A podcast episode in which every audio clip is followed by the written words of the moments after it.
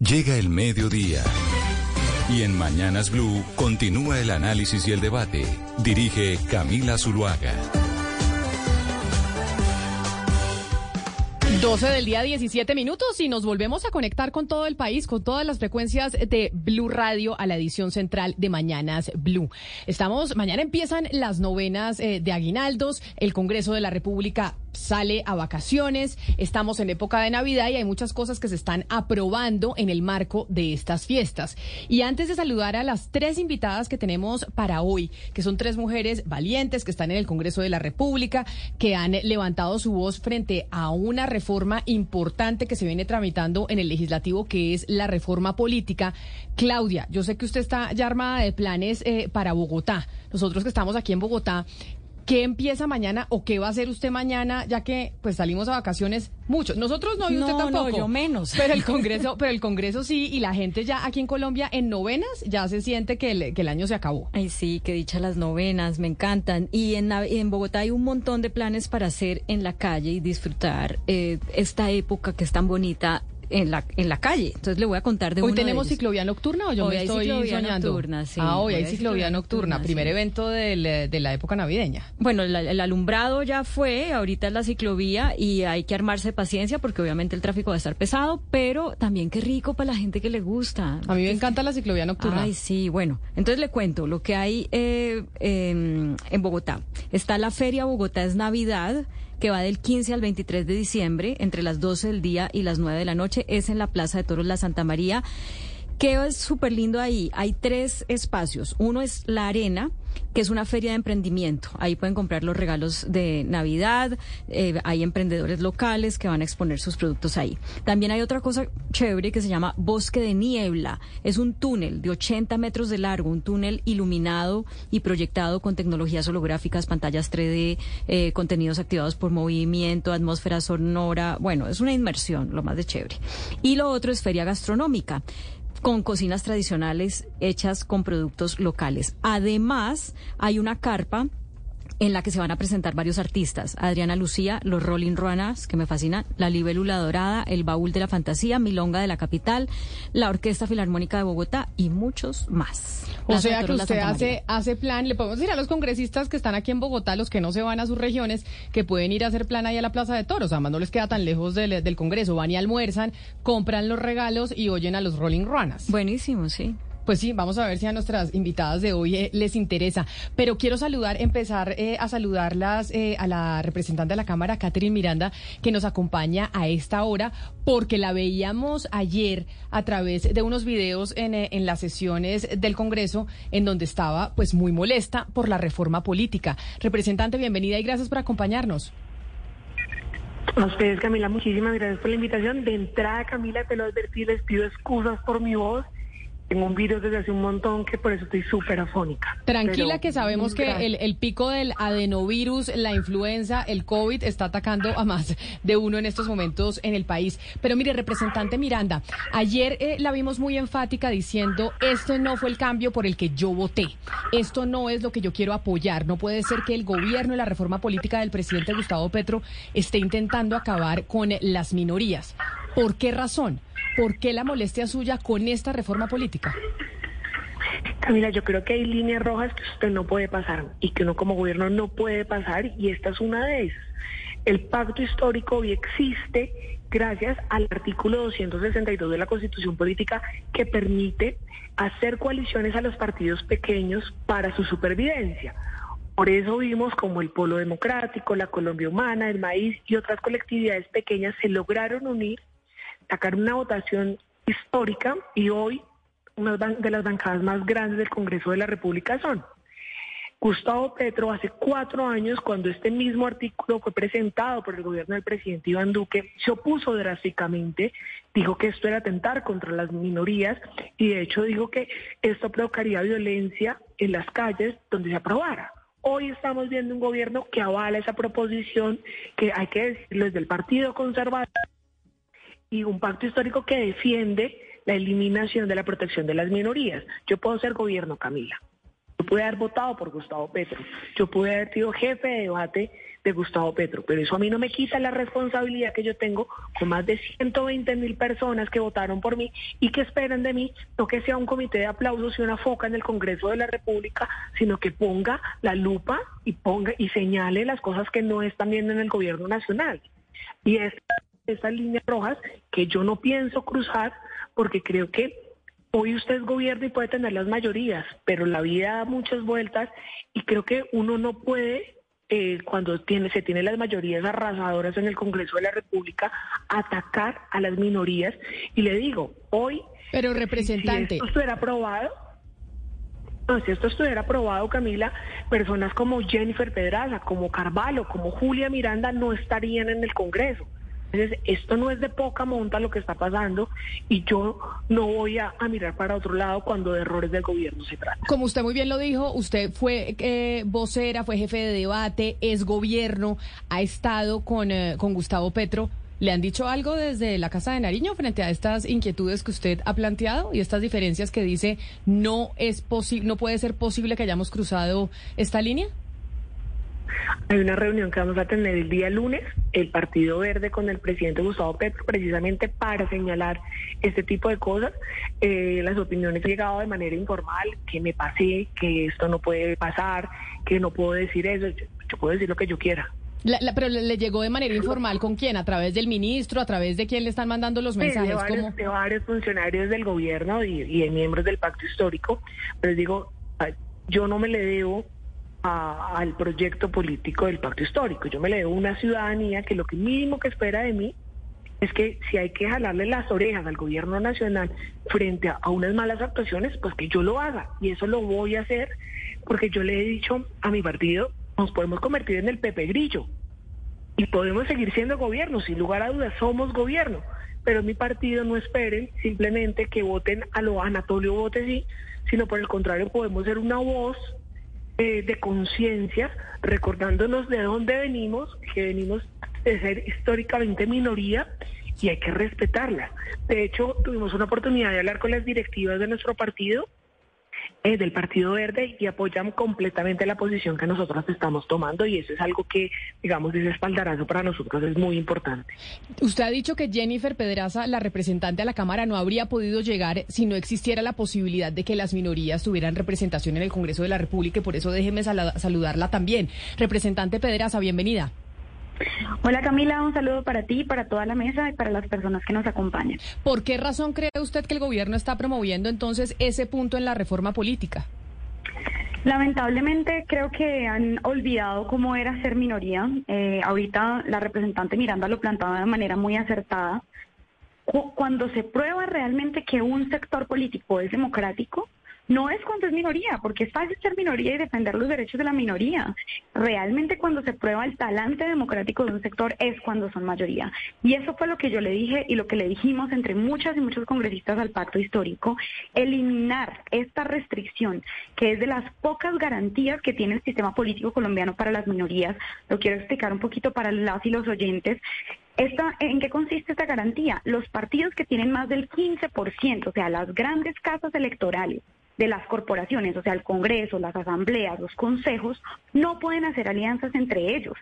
Estas alianzas se reservan exclusivamente para las minorías con el objetivo de que ellas podamos llegar a estas corporaciones y de que no se arme una avalancha gigante de votos, por ejemplo, a partir de las alianzas entre los partidos y las casas electorales más grandes en la reforma política se elimina esta garantía básica para las minorías. Yo lo he puesto en términos mundialísticos porque sé que ya todo el mundo está en modo mundial solamente y es casi como cerrarle la puerta para que los partidos como Marruecos y como Japón, para que los equipos como Japón y como Marruecos puedan entrar y mostrar que realmente son muy buenos y que tienen excelentes jugadores básicamente sería como que tampoco el Pereira pudiera nunca haber ganado. Eso es lo que está pasando, que se le está cerrando la puerta a los equipos, a los partidos pequeños, eh, eliminando una garantía que anteriormente, porque yo lo puse en la Cámara de Representantes, yo proyecté la intervención del presidente Gustavo Petro cuando era senador de la oposición, diciendo que le parecía muy crítico que la reforma política del expresidente Iván Duque atentara contra las minorías y la verdad de manera muy sorpresiva ahora es uno de los principales puntos de su reforma política.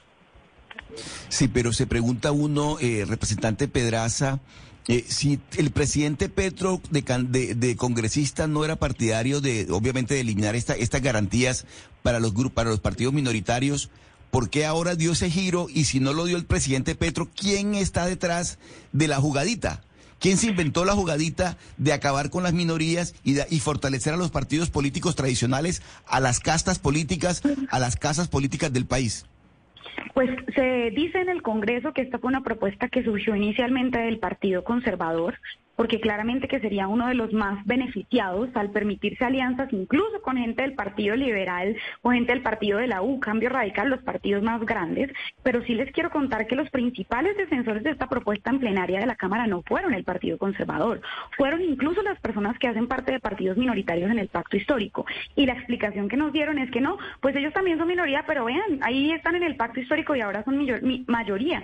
Es decir, casi como diciendo, si ustedes no quieren extinguirse, pues les va a tocar o meterse al pacto histórico o meterse a un bloque gigante de coaliciones de partidos, así no tengan ningún tipo de afinidad ideológica. Y yo pero, pero, pero, representante Pedraza, le quiero preguntar eh, concretamente por, por el doctor Roy Barreras que se dice que es el gran beneficiario de todas estas jugaditas que se están haciendo en torno a la reforma política. ¿Qué tanto tiene que ver el, el presidente del Senado, el doctor Roy Barreras, en estas jugaditas que, están contaminando la reforma política? Porque no es la única, esta de las garantías de las minorías, hay otras. Exacto, eh, para allá iba. Precisamente se ha señalado que uno de los artículos más venenosos de la reforma política, que es el que permite que los congresistas puedan renunciar para convertirse en ministros, imagínense, sea, ¿qué clase de control político va a hacer el Congreso de la República cuando pueden estar fácilmente ofreciéndole a los congresistas carteras ministeriales que ninguna se baja de 17, 10, 14 billones de pesos, un montón de burocracia. Se dice que ese artículo tiene nombres particulares, que es para el señor Roy Barreras, para el señor Gustavo Bolívar. Yo la verdad creo que este es un bombazo a la división de poderes, un ataque frontal al modelo de pesos y contrapesos. Y la, peor ha sido la excusa que han dicho, no, es que eso es una cosa que se usa en los regímenes parlamentarios. Lo siento mucho, pero Colombia es un modelo perfecto de regímenes presidencialistas, en donde el poder político que concentra el presidente es muy alto. Y ahora, si se aprueba este, este otro artículo, porque no solamente es una reforma contra las minorías, sino una reforma contra la división de poderes, vamos a tener una debilidad del control político nunca antes vista. La gran pregunta, ya vamos a saludar a otra de las mujeres que también apoyó la campaña de Gustavo Petro, que apoyó al pacto histórico, ese plan eh, de cambio, que es eh, la, la, representante Catherine Jubinao y que también es crítica precisamente de esta reforma política. Representante Jubinao, bienvenida, gracias por, eh, por acompañarnos y también estar sentada aquí a la mesa con nosotras y sus compañeras. Buenas tardes, Camila. Un saludo a mis colegas Miranda y Pedraza y, por supuesto, a los oyentes. Bueno, con usted quiero hablar así, siguiendo la línea de, mi compañero Oscar Montes con, con Jennifer Pedraza, es realmente esta reforma política y esto de querer extinguir las minorías, favoreciendo a, los, a las grandes casas, como el Partido Liberal, el Partido Conservador, Cambio Radical, bueno, etcétera, etcétera, ¿por qué el gobierno lo está promoviendo? Esto acá no hay puntada sin dedal que se vaya a dar. ¿En qué favorece al gobierno de Gustavo Petro que estén promoviendo estos puntos en la reforma política? Bueno, yo creo que es muy claro, Camila, y es eh, favorecer que en las elecciones de 2023, porque esto es una reforma que entraría a regir inmediatamente después de aprobada, eh, el partido del pacto histórico, digamos, pueda de alguna manera eh, succionar o atraer a muchos candidatos de otros partidos, tanto alternativos como tradicionales, para las elecciones de 2023. Aquí eh, no solamente tenemos presente la gravedad de lo que se está aprobando en cuanto a las minorías, sino que en, el informe de conciliación, fíjese que se va a votar hoy, ahorita en un par de horas, en la plenaria de la Cámara, se acaba de revivir el tema eh, de que todos los partidos Representante, se nos fue la representante eh, Katy Jubinao, pero mire Claudia, tres mujeres que, que apoyaron al, al, gobierno de Gustavo Petro que está diciendo, oiga, esto de la reforma política no tiene presentación. Estamos, eh, yo creo que asistiendo a algo inédito en Colombia, que es que los partidos de gobierno son partidos en los que se evidencia hacia la opinión pública un montón de divisiones. Eso no pasaba antes en Colombia, al menos que yo recuerde. ¿Esta es la primera vez, dice usted? Yo siento que es muy evidente la división de las, de las diferentes facciones que apoyan al partido de gobierno y que eso contrasta con la historia política de Colombia. Yo no sé, Oscar, eh, usted que ha seguido mucho más de cerca y desde hace más tiempo el acontecer político, pero a mí me parece que, y no sé si será bueno o malo, eh, pero, pero es muy evidente. Sí, Claudia, mire, es que ocurre, ocurre que con el pacto histórico es la suma de, de, muchos movimientos y muchos partidos, que si bien es cierto, hacen parte de la izquierda democrática, hay muchos matices dentro del pacto histórico. Entonces, eso comienza a reflejarse, por ejemplo, en estas circunstancias. Gustavo Bolívar, por ejemplo, piensa muy distinto a Jennifer Pedraza. Eh, es decir, son muy heterogéneos los partidos que terminaron conformando electoralmente la alianza del pacto histórico que le permitió a Gustavo Petro llegar a la presidencia, porque además era la única manera de que esa, esa izquierda democrática sumara fuerzas para llegar al poder. Pero lo que estamos viendo, como bien lo plantea usted, Claudia, hace parte, digamos, de esa, de, de esa composición tan heterogénea del pacto histórico. Y hay algo muy importante, Oscar, y es hablar de la afectación en las regiones, de todas estas eh, reformas que se están discutiendo en la, en la reforma política. Y yo le quiero preguntar precisamente a la representante Jubinado, que ya la recuperamos, esta reforma lo que tiene que ver con, coaliciones, ¿cuál sería la afectación en las regiones, en la política de las regiones, representante? Eh, qué pena que se me cortó la llamada. Justamente eso era lo que, lo que estaba tratando de, de decir y de plantear. Aquí se vienen unas elecciones para 2023 la reforma tendría aplicación inmediata después de aprobada. Y aquí lo que va a pasar es que los partidos que hoy están en el poder, que antes eran minoría, eh, pues van a tener la mayor capacidad de tracción eh, para los candidatos, digamos, que quieren salir de sus partidos. Entonces aquí va a haber un realinderamiento porque se van a cerrar las listas. Eso, digamos, del transfugismo podría tener un sentido técnico en la medida en la que si el sistema político se va a cerrar, con listas cerradas, digamos, a perpetuidad, porque antes en la reforma estaba planteado solamente por dos periodos, 2026 y 2030. Eso ya no va, ya quedan las listas cerradas a perpetuidad, haya un realinderamiento. Y en ese realinderamiento, pues obviamente, quien tiene mayor capacidad de jalar en este momento es el mismo pacto histórico. Pero una de las cosas que también les iba a decir cuando se me cortó la llamada es que además de esto, eh, en la conciliación que se va a votar en unas horas en la plenaria de la Cámara de Representantes, se acaba de revivir lo que a mi juicio es un tremendo mico orangután que habíamos sacado en la Comisión Primera de la Cámara de Representantes y es que para las listas cerradas de 2026 y eventualmente ahora también de 2023, porque esto ya va también para 2023, el orden de las listas pueda ser para los partidos eh, conforme a los resultados electorales de 2022. Esto lo que quiere decir es que, por ejemplo, para las elecciones de las corporaciones públicas de congresos, asambleas y consejos de 2026, los partidos no tengan la obligación de eh, eh, aplicar mecanismos de democracia interna, sino que simplemente tengan en cuenta el orden de 2022. Eso lo que quiere decir es que nos estamos asegurando la curva quienes somos congresistas, quienes sois concejales, sois diputados, y pues obviamente esto es una barbaridad. Esto lo que quiere decir es que se va a cerrar el sistema, nos estamos asegurando la curul, los que hoy tenemos curul, no va a haber así que ninguna posibilidad de renovación para nuevos liderazgos en las próximas elecciones. Esto se llama legislar en causa propia. Si esto no es un conflicto de interés, yo entonces no me puedo imaginar qué podría ser un conflicto de interés.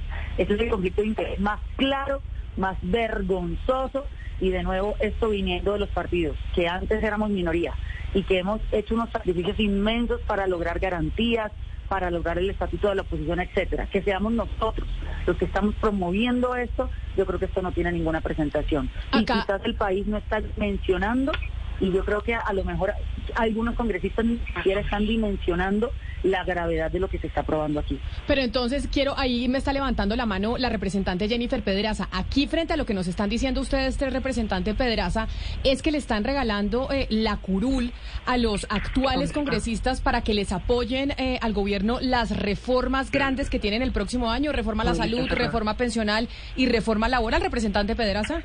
Eso es efectivamente lo que está pasando. Para que todas las personas que nos escuchen, digamos, para ponerlo en términos un poquito más comunes, en la lista cerradas, que sabemos que es en donde la gente no puede elegir por quién vota, sino que dependiendo de la cantidad de votos que tenga una lista, van entrando al Congreso, por ejemplo, en el orden en el que se inscribieron eh, ahora lo que están diciendo es decirle a los congresistas, vean, si ustedes van a aprobar esta reforma política, ustedes van a ser los que encabecen esa lista para las elecciones del Congreso del 2026. O sea, básicamente les están regalando una curul durante cuatro años más para que les aprueben tanto la reforma política como las reformas que el gobierno está tramitando en el Congreso. Pero además esto demuestra que una de las principales excusas que han utilizado para defender las listas cerradas que es el tema de la participación política de nosotras, las mujeres, porque dicen, no, listas cerradas cremalleras, es decir, hombre, mujer, hombre, mujer, mujer, hombre, mujer, hombre, mujer, hombre, entonces la mitad de las personas que entren van a ser mujeres. Pero ahora con este artículo que acaba de denunciar Jubilado, esto no va a pasar porque quienes van a encabezar las listas van a ser los que hoy sean congresistas. Y si el 70% son hombres, como efectivamente ocurre, pues son ellos los que van a encabezar, ellos van, se va a repetir, o sea, se va a replicar esa composición en el Congreso del 2026 al 2030. Es una absoluta barbaridad lo que acaban de proponer y prueba que al gobierno no le importan ni las mujeres ni la paridad, que es un argumento que han utilizado para echarle perfume a una reforma muy maloliente, la verdad. Pero ahí me está levantando la mano también eh, la representante Miranda y antes de, su intervención, representante Miranda, sí les tengo que decir a las tres que me parecen muy valientes y no me parece que en vano estemos oyendo esto de tres representantes mujeres, porque esto políticamente para muchos podría significar pues un, una especie de suicidio en medio de la popularidad con la que cuenta el, el gobierno gobierno de, Gustavo Petro. Es decir, estas tres mujeres están saliendo a decir, oiga, esto no tiene presentación, cuando podrían decir, me quedo yo con mi curul y, y sigo haciendo política tranquila.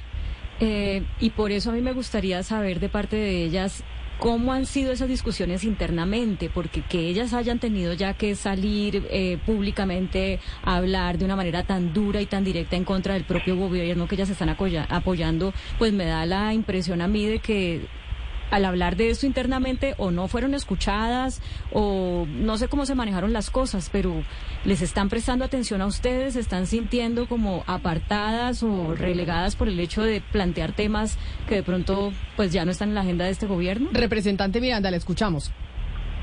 Bueno, dos escenarios que hemos estado viviendo nosotras.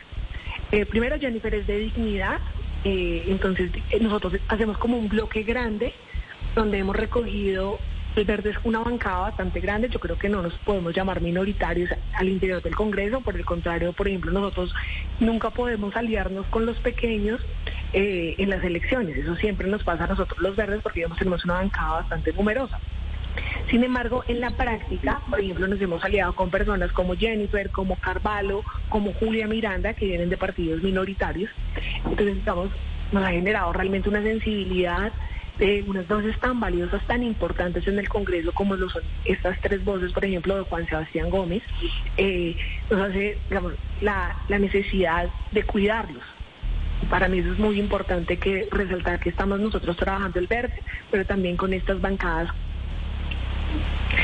Adicionalmente, eh, adicionalmente, eh, digamos, el trato con el gobierno nacional ha sido de poca escucha por parte de ellos. No es la primera vez que nosotros planteamos esta línea roja. Recuerden que nosotros como Partido Verde enviamos una comunicación al gobierno nacional diciéndole que no estábamos de acuerdo hace casi un mes que no estábamos de acuerdo con diferentes puntos de la reforma tributaria, de la reforma política, incluido estos, entonces no nos prestaron atención.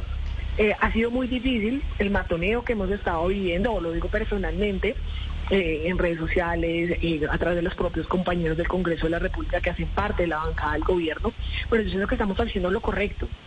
Y yo creo que ser gobierno no es ser eh, comité de aplausos. A nosotros nos eligieron, a nosotros nos eligieron para, para hacer las cosas bien y para mostrar cuando algo se está haciendo muy tan bien. Y creo que es la tarea que estamos haciendo, la estamos haciendo bien. Podemos dormir con la conciencia tranquila sin lugar a dudas y no está bien porque una cosa es el mensaje que el gobierno está dando de que supuestamente esta reforma política es democrática, inclusiva, que las mujeres, que los indígenas, que los jóvenes, porque no es cierto. Porque si usted me pregunta a mí, pregúntense ustedes cuántas listas cerradas han sido exitosas en el Congreso de la República. Yo le digo la del Pacto Histórico, la del Centro Democrático, la del Mira y el Verde en el 2010 hizo también una lista cerrada donde el elegido fue Alfonso Prada. Estas cuatro listas tienen una misma característica, y es que las cuatro fueron elegidas a bolígrafo. No hay una, no hay un caso real en el Congreso de la República que una lista cerrada haya sido electa, pues digamos, haya sido organizada por democracia. Eso es falso. Y ahora nos dicen que no, es que esto va a ser a futuro y vamos a reglamentar la, la democratización al interior de los partidos para que se dé eh, democráticamente el orden. Pero cuando usted ve que acaban de revivir el orangután, donde se dice que la lista que va a mantener las características de la composición del Congreso actual. Es que decir, ¿saben qué? Colombia le regalamos la curul a los congresistas que actualmente estamos. Y yo le digo una cosa, Camila y yo soy la más votada de mi partido. Por mí, feliz. O sea, aseguro la cabeza de lista prácticamente del Senado de la República. No tengo que hacer ni campaña ni absolutamente nada. ¿Es correcto? No, no es correcto. Y yo no le voy a jugar a eso. Yo creo que lo adecuado y lo honesto, sí, dígame. No, no, porque eh, quería oírla más y a las dos también porque ustedes están siendo muy duras eh, con esta reforma y me, me parecería interesante que nos cuenten si esto se aprueba tal cual como está según lo que nos cuentan, una reforma corporativista diseñada para los intereses de la corporación política y nada más, ¿ustedes creerían que eso significaría un punto de no retorno, un quiebre total entre sus espacios y el gobierno? Y si quiere, siga usted, Catherine Miranda, y después se eh, continúan las otras dos invitadas. Sebastián, hay, hay líneas rojas que usted no puede pasar, nada más porque se beneficia a título personal. Y y yo creo que por ética, por ser coherente con lo que he sido históricamente, yo vengo de la escuela del profesor Antanas Mocos. Y yo creo que esto a mí no me lo va a perdonar ni Antana, ni la ciudadanía, ni yo misma. Eh, eh, y eso lo tendrá que tomar la decisión del partido. Por, por, eso te decía ahorita, les he contado a ustedes, que por fortuna nuestro partido, que se declaró gobierno y que tuvimos una reunión el día de ayer con las directivas, pues está muy feliz con las decisiones y las posiciones que nosotras hemos tomado. Y dicen, ustedes están haciendo lo que se debe hacer, están mostrando los errores. De pronto a veces yo soy muy dura, eh, digamos, es mi forma de ser, de pronto es mi forma de hablar, pero yo creo que yo no me equivoco en ningún momento cuando señalo que está mal que acaben con las minorías, cuando señalo que está mal que se legisle a título propio y para beneficio propio para reelegirnos a nosotros mismos. Yo no estoy de acuerdo con eso y lo voy a seguir diciendo y lo seguro voy a seguir haciendo. Y si eso nos cuesta eh, salirnos de, gobierno o lo que sea, pues que nos cueste. Pero yo creo que no podemos ser incoherentes y yo creo que en eso mis compañeras obviamente también nos van a, me van a respaldar. Eh, en la misma línea, ¿esta reforma podría suponer el quiebre de su espacio con el gobierno? Representante jubilado, es que no se le oyó eh, bien, Sebastián. Ahora que entiendo, Sebastián quiere hacerle la pregunta a las otras dos representantes que nos acompañan el día de hoy. Representante jubilado, en esa misma línea la pregunta que le hacían a, su compañera Catherine Miranda. Digamos que yo desde un principio eh, he dejado muy claro que yo llego al Congreso de la República con un mandato de control político. Yo me construí desde el control social, desde una iniciativa de veeduría ciudadana. De manera que aún cuando yo apoyé al presidente Gustavo Petro en su campaña, en las conversaciones que yo tuve con él le dejé muy claro que yo ni me debo al pacto histórico ni le debo la curula al presidente y que yo me debo única y exclusivamente a mis lectores. De manera que si esto eh, significa un quiebre de nosotros con el partido de gobierno, pues que así sea. Pero este no es el peor quiebre. Esto lo que va a significar es un quiebre de la democracia. Si esta reforma política se aprueba así como está, esto va a significar un punto de no retorno para la democracia. Aquí lo que estamos haciendo es cerrar el sistema político para que los que estamos hoy en el poder nos perpetuemos en el poder. Y aún peor, estamos también permitiendo con esta reforma política que además de todo, además de perpetuarnos nosotros mismos, pues tengamos la posibilidad de puerta giratoria de estar en el Congreso, presentar la carta de renuncia y a los dos días posicionarnos también como ministros. O sea, esto es absolutamente desastroso. Esto es la reforma política más lesiva que yo he visto en las reformas políticas que se han aprobado desde 2003. Entonces, yo le digo una cosa, si el gobierno pasado del presidente Iván Duque Si el Congreso pasado, que tenía una coalición a favor del gobierno de Iván Duque, hubiera propuesto esta reforma política, al día siguiente el presidente Petro y todos los que hoy son gobierno y todos los que hoy somos coalición de gobiernos de los partidos alternativos, saldríamos a las calles a marchar. Saldríamos con absoluta seguridad a convocar un paro nacional.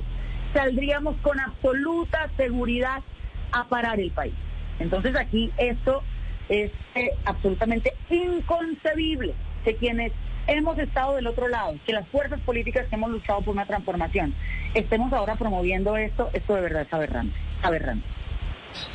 Pues muy delicado lo que usted está diciendo, eh, representante Catherine Jubinado, y por eso le repito, me parecen muy valientes ustedes tres estar saliendo eh, a decir lo que están mencionando sobre la reforma política cuando sabemos que pues es ir en contra del, gobierno y de sus propios eh, compañeros de Congreso. Representante Pedraza, la escuchamos. Bueno, yo hago parte de un partido que está declarado de independencia. Mi partido se llama el Partido Dignidad. Somos un partido minoritario, pero uno de los elementos que nosotros tuvimos en cuenta para declararnos como un partido independiente tenía que ver con los grandes compromisos que había hecho el gobierno nacional del presidente Gustavo Petro con los sectores de la política tradicional, que creo que ahora se expresan como nunca antes en los primeros tres meses del gobierno en términos de los favores políticos que aquí se les está garantizando. Yo lo he dicho en varios lugares, los partidos políticos tradicionales, los que fueron parte de la coalición de gobierno del presidente Duque, siguen siendo la mayoría del Congreso de la República. Con este artículo que se está incluyendo en la reforma política se garantiza que hasta en el 2026, de aquí al 2030, de aquí al 2030, esa composición de esos partidos políticos, de la política tradicional mayoritaria en el Congreso, se va a mantener. O sea, esto es una cosa absurda y yo de una vez anuncio que de aprobarse la reforma política sí vamos a demandar a la Corte Constitucional porque varios puntos de esta reforma política las consideramos, los consideramos completamente inconstitucionales, son un retroceso para las garantías de las minorías, son anclar en el poder a los sectores que hoy están en el Congreso y además, lo más grave, le garantizan un cheque en blanco al gobierno para que se apruebe cualquier reforma que presente al Congreso, porque cuál congresista va a votar en contra si puede estar lagarteando un ministerio o si el gobierno le está garantizando su curul durante otros cuatro años más. Eh, representante Catherine Miranda, la oposición de Iván Duque, la oposición de Juan Manuel Santos, la de eh, Álvaro Uribe, cuestionaron siempre la forma como el, gobierno manejó el Congreso a punta de mermelada. ¿Este gobierno ya está haciendo lo, lo mismo que los gobiernos anteriores? Eh, digamos, digamos, de ese tipo de, relaciones yo no tengo conocimiento, la verdad, pero sí coincido con lo que decía Claudia hace un momento, y es que es la primera vez, eh, yo también, yo llevo muchos años trabajando en el Congreso de la República, yo antes trabajaba con John Sudarsky eh, y después fui congresista, pero en todos los años que yo he trabajado en el Congreso jamás había visto que miembros del partido de gobierno pues, se atrevieran a levantar una voz en contra. Yo creo que esa es la diferencia, digamos, con que haya llegado un gobierno de cambio o que los alternativos hayamos llegado, porque a mí sí me pareció también muy valiente la voz de personas como Gustavo Bolívar que dicen no estoy de acuerdo con esto, o nosotras que nos estamos diciendo no estamos de acuerdo con esto, porque yo siempre he visto una bancada de gobierno muy pasiva, muy Anatolio Botes y todo, eh, pero creo que acá se equivocaron completamente porque pues nosotras, eh, y por hablar de la bancada verde ampliada Centro Esperanza un poco. Eh, claro, representante, pero, pero es que de la, de la bancada de gobierno hacen parte de los partidos tradicionales, el partido de la U, el Partido Conservador, el Partido Liberal. La pregunta es si esos partidos están, están trabajando en el Congreso a punta de mermelada. Ellos, al igual que todos los dos partidos, tienen participación en el gobierno y no sé qué tanto sea una transacción, yo la verdad no lo creo. Eh, yo no he visto, obviamente, delante de mí que hagan transacciones, eso no puedo asegurar, digamos, ese tipo de cosas. Lo que sí he visto es una presión muy grande por parte de algunos partidos eh, tradicionales eh, para meter este tipo de micos y lo que decía Jennifer es cierto. esta ha sido una cruzada que ha tenido históricamente el Partido Conservador de eliminar esa protección a las minorías. Hace cuatro años fue el Partido Conservador quien introdujo también ese mico. Por fortuna, los que éramos oposición en ese momento, eh, nos salíamos completamente, denunciamos y logramos parar ese mico. Y hoy, lastimosamente, quienes estuvimos en contra hoy parece que están a favor de ese sí. Sí, pero mire, representante Pedraza, usted acaba de anunciar que, que demandaría o que demandará eh, esta, esta reforma constitucional de ser aprobada ante la Corte Constitucional. Eh, le voy a preguntar exactamente por el futuro de la, de la reforma. El futuro inmediato que con lo que estamos escuchando de voces de ustedes y otras voces en el Congreso, eh, existe la posibilidad de que esa reforma política se hunda termine hundiéndose porque por la cantidad de, observaciones y de reparos que se le están escuchando, eh, ese escenario es posible. Y el otro escenario es el futuro de esta reforma ante la Corte Constitucional. ¿Usted cómo mira esas dos, esos dos escenarios? ¿Usted cree que es posible que esta reforma política, por lo que estamos escuchando, termine hundiéndose en el Congreso? ¿O lo otro, que termine no siendo declarada exequible por parte de la Corte Constitucional? Dos puntos muy críticos de la reforma quedaron muy empatados en la votación de plenaria de Cámara, es decir, ganó el gobierno, pero ganó con un margen muy pequeño, que fue lo referente a la obligatoriedad de las listas cerradas y lo referente a eliminar esta garantía para las minorías, ah, perdón, tres puntos. Y por supuesto, eh, abrir la puerta giratoria para que los congresistas se puedan convertir en ministros o ministras. Esos tres puntos, la verdad, la votación quedó muy empatada y yo dije, bueno, tenemos chance, pero ¿saben qué es lo que pasa?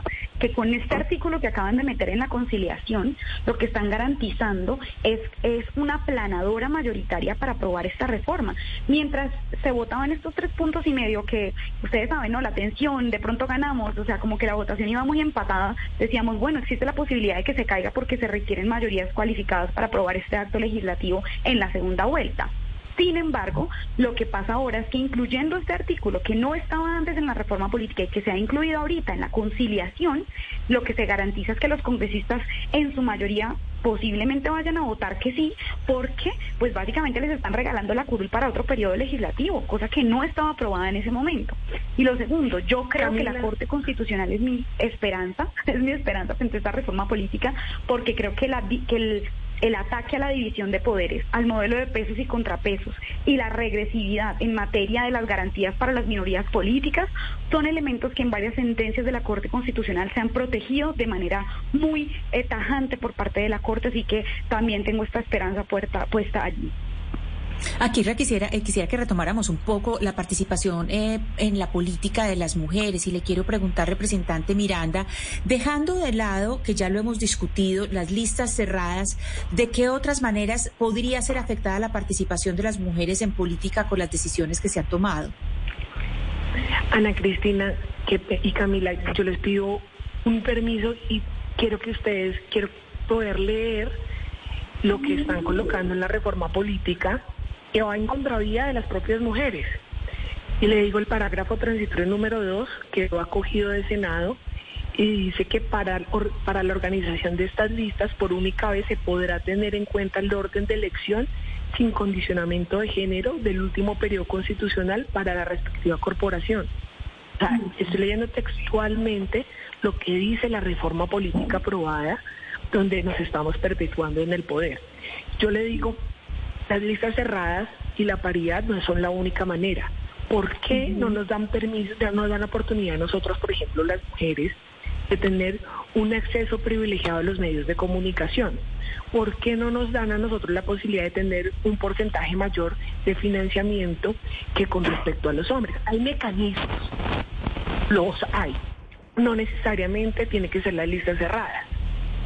Eh, o podemos hablar de una lista cerrada donde efectivamente haya una democracia interna y donde las mujeres tengamos, digamos, una diferenciación positiva para que, digamos, poder tener mayor acceso y poder tener una paridad real en el Congreso de la República, pero no es de esta manera.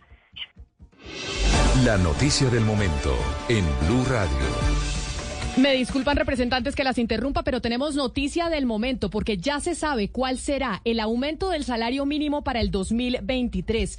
En reunión hoy en CAFAM entre el presidente de la República, las centrales obreras y los gremios, se acordó que el 16% será el aumento del salario mínimo para el 2023 y el 20% será el aumento del subsidio de transporte. Es el acuerdo al que han llegado en este momento centrales obreras, empresarios y el gobierno nacional. mucha atención, 16% será el aumento del salario mínimo más un aumento del 20% del subsidio de transporte. Porque además, eh, Sebastián, esos son los puntos que se tiene que tener en cuenta también cuando se habla del aumento de los salarios. No solo lo que se le paga al trabajador, sino también lo que se le subsidia por transporte para llegar a su centro de operaciones.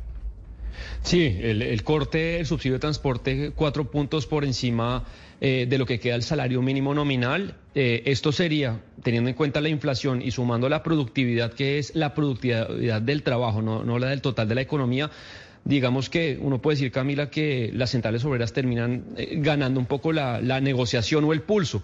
en total, para los trabajadores que ganan un salario mínimo, que nos están oyendo en este momento, el próximo año su poder adquisitivo eh, ganaría 3.3% en términos reales, porque claro, la inflación no licúa 12 puntos, 12 eh, puntos y pico lo que va a terminar, pero el aumento nominal pues sería de 16%. Lo, repito lo que usted dice, millón ciento sesenta mil pesos es un aumento del 16%, cuatro puntos abajo de la propuesta inicial del sector de las centrales obreras. En unos minutos, el presidente de la República, junto con eh, las centrales obreras y los gremios eh, empresariales, saldrán a anunciar precisamente este aumento del salario mínimo para el 2023. Supimos esta noticia temprano, hoy 15 de diciembre, antes de las novenas de aguinaldos. Normalmente nos íbamos a 30 de diciembre o 31 de diciembre, cuando por decreto lo anunciaba en eh, los gobiernos. Pues es que lo que querían conservar este año era que fuera también por acuerdo. Digamos, ha habido eh, muchos casos en los que el gobierno el 30 de diciembre dice esto por decreto porque no hubo acuerdo, pero hoy se vencía el plazo para que fuera por acuerdo. Y e igual a los años anteriores recientes se ha logrado un acuerdo. Ya miraremos con los gremios, con los sindicatos y qué tan difícil fue lograrlo, pero realmente eh, entre el 20% que habían dicho los sindicatos y el 13,77% que es la inflación más la productividad, pues este se podría decir que es un relativo punto medio. Eh, y, razón por la cual pues se debe celebrar que haya habido un acuerdo.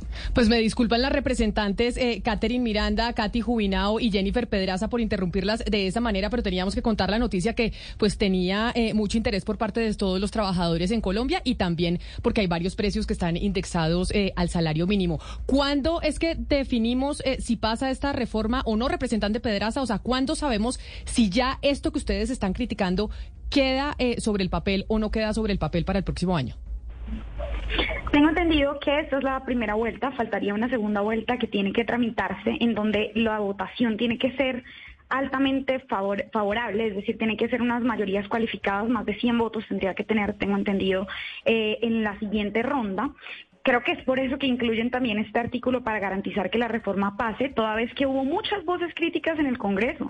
Ustedes pueden revisar que la intervención del ministro Prada y del ponente del pacto histórico para defender la reforma fueron intervenciones bien eh, fuertes, digamos, señalando a los partidos de gobierno que eran, si eran de gobierno era por algo, les interesaba tener ministerio, les interesaba que las políticas del gobierno pasaran, así que por ende les interesaba apoyar esta reforma política. De hecho, la intervención del ponente fue muy, a mí me pareció indignante, no sé tú qué opinas, Catherine, pero pues decir como, vea, usted congresista podría ser buen ministro, empezaron así con nombre propio, usted tal persona podría ser gran ministro de tal, gran ministra de tal, como feriando ministerios, creo yo que es una muestra de la desesperación que tiene el gobierno para que pase esta reforma porque hubo muchas voces críticas eh, de manera favorable. Así que este artículo que acaban de incluir, que, es demasiado indignante, creo que lo hacen precisamente para intentar que la reforma pase, llueva, truene o relampaguee. Pues a las tres representantes muy valientes criticando esta reforma política, la representante Catherine Jubinao, Catherine eh, Miranda y Jennifer Pedraza, mil gracias por habernos atendido el día de hoy. Nos vamos porque tenemos que entregarle este barco a nuestro compañero Ricardo Espina, pero no nos vamos sin que usted nos dé más recomendaciones, doña Claudia Palacios, para ver qué vamos a hacer en Bogotá. Ya se aprobó el salario mínimo, ya hoy salen a vacaciones los congresistas, ya mañana estamos de vacaciones. Eh, bueno, están de vacaciones muchas personas y pueden ir a las ferias Hecho en Bogotá del 15 al 23 de diciembre. Pueden también ahí hacer compras navideñas. Eh, hay en varias localidades, Chapinero, Subabosa, Kennedy, Teusaquillo, Usaquén, más de 200 productores locales, eh, artículos de moda, belleza, comida, cuidado personal, mejor dicho, vayan a comprar allá los regalos de Navidad y disfrutan además de las zonas gastronómicas y el Festival de la Cerveza que están en la calle 85 y en Gran Estación. Y yo le tengo otra invitación, que se vaya también al eh, Bazar en Bogotá del 9 al 18 de diciembre, esta feria del Parque El Country en Bogotá, en donde puede vivir lo mejor del emprendimiento colombiano y también va a poder disfrutar lo mejor del fútbol, porque este fin de semana allá en Bazar vamos a poder ver la final del Mundial de Qatar. Una de la tarde, un minuto, así terminamos nosotros en Mañanas Blue, despidiendo a nuestras invitadas, a las representantes y pendientes de lo que termina de pasar con la reforma política y sabiendo que el salario mínimo aumenta para el 2023 16% más el 20% del subsidio de transporte.